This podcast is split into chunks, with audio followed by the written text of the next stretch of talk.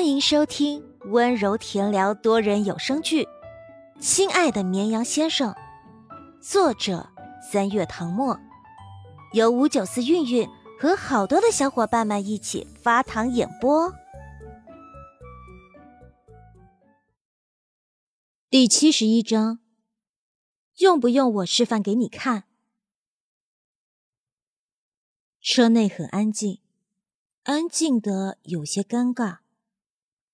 江时夜目视前方，搭在方向盘上的手指敲了敲，思考着找个什么话题打破眼下极静的气氛。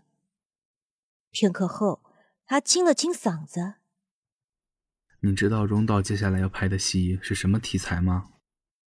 陆眠本来在看窗外的街景，闻言扭头看着前面，摇了摇头，转而想到他在开车。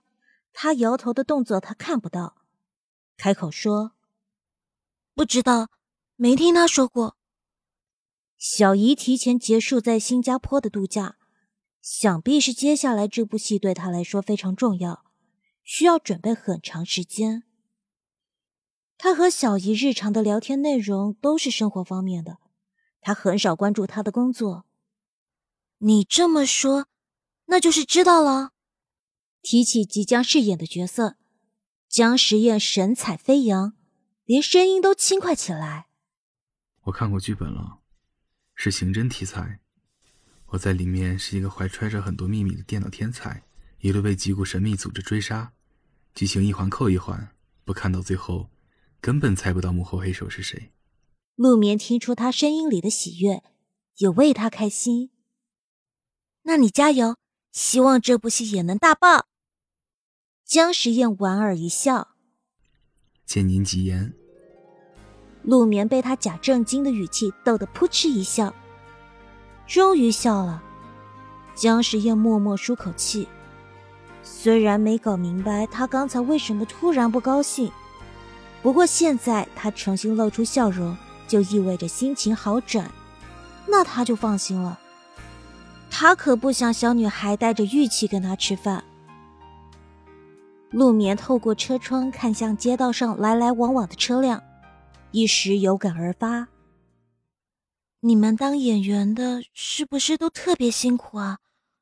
听说有时候要在大冬天下到冰冷刺骨的水里，夏天却穿着厚厚的衣服，还要演出很冷的感觉。”他听小姨说过，剧组在寒冷腊月拍夏天的戏，不仅要穿清凉的夏装。而且为了说话时不哈出白气，演员都要提前在嘴里含冰块。江时宴声音平静：“大家常说，演员这职业表面看着光鲜，背后却有很多不为人知的辛酸历程。其实，我觉得这些真的不算什么。每个行业都不容易，比起来，我们获得的已经够多了，实在不该抱怨。更何况……”像他这种原本就属于最底层的人，拍戏时吃的苦跟曾经经历过的那些相比，根本不值一提。眼前这个女孩含着金汤匙出生，从小到大都是集万千宠爱于一身，大概觉得拍戏是件很辛苦的事。他笑了笑，没有解释太多，用一句话作为总结：为艺术献身。一切都是值得的。献身这个词让陆明又想起之前那一幕，小声嘀咕：“我看演员除了不怕吃苦，心理素质也挺强的。要拍吻戏，说不定以后还要拍更亲密的戏，跟不同的人。”他声音越说越低，直到化作一丝气音。不怪江时宴听力好。是因为车子刚好行驶到一处空旷的道路，让他听清了后座女孩的话。吻戏，哦，对，你刚才看到了。他打了转向灯，车子向右拐。你觉得我演的怎么样？有没有达到求婚时唯美动人的效果？陆眠想，这让他怎么回答？跟他接吻的人又不是他，他怎么知道他演的怎么样？停停停！他胡思乱想什么呢？我不知道。陆眠找了个借口，我没有注意看。江时宴忽然说：“这个不算为艺术献身。”什么？你小姨是导演，难道不知道有种拍摄方法叫借位吗？陆眠有点茫然。他去片场探班，主要是看小姨，给他送东西。小姨一旦忙起来，就像不停歇的陀螺，连身体都顾不上。如果他刚好在北京拍戏，妈妈经常会让家里的阿姨炖汤，让他送过去给小姨补身体。他从来没注意过现场拍戏的细节，更没撞上那些演员拍吻戏。今天是第一次，怎么听他的意思，其中好像有玄机？江时宴没听到回应，掀起眼皮望向后视镜，果然看见女孩一脸呆滞。看来她是真的不知道。借位，这是利用拍摄角度达到想要的效果。他解释道：“就好比吻戏，实际上没有亲到对方，只是因为拍摄的角度比较特殊，看上去就像真的在接吻。这样说，你明白了吗？”他解释的太专业了，陆眠眨了眨眼，好像明白了，又好像不是很明白。回想一下，他就是看到他亲到陈婉了啊。江时宴轻咳一声，没听懂，有没有我示范给你看？怎怎么示范？前面是红绿灯，江时宴踩了刹车。车子稳稳停在斑马线前，他侧过身看向后座。你过来。陆眠迟缓一秒，听话的往前倾了倾身子，趴在驾驶座靠背上，眼睛一瞬不顺看着他，不明所以。江时宴抬起一只手，他一顿想要往后躲，却被他制止了。别动！他立刻吓得不敢动。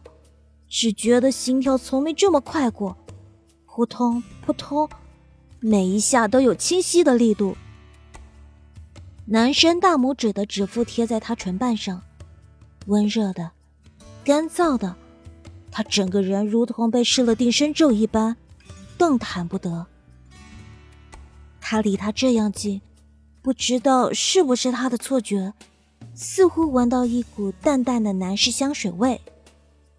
时间仿佛静止了，他忘了他自己是谁，身处何地。耳畔响起男生低低的声音，是更为详细的讲解。这样，大拇指挡在嘴唇中间，接吻的时候就亲自己的手指，碰不到对方的嘴唇，知道吗？陆眠想说知道了，然而他的手指还贴在他的嘴唇上，他说不出话来。江时宴抬眸，端端对上女孩清澈的眼睛，猛然意识到自己的行为有点不妥，触电般收回手，转过身面朝前方，眼中一片慌乱。他对天发誓，刚才真的没有想那么多，他是见他没听懂，才决定亲身示范。就像拍戏时，他偶尔 get 不到导演说的点。导演就会亲自上阵示范给他看，告诉他怎么演才能达到想要的效果。接二连三的汽车鸣笛声响起，江时宴回过神来，原来是变绿灯了。他的车迟迟没有发动，后面的车都等得不耐烦了，狂按喇叭提醒他。江时宴一脚踩下油门，车子在橘红色的夕阳下飞驰。他握住方向盘，感觉右手的大拇指似乎有股异样，有柔软的、果冻般水润的触感停留在上面。江时宴摩挲了下手指，让那股异样消失。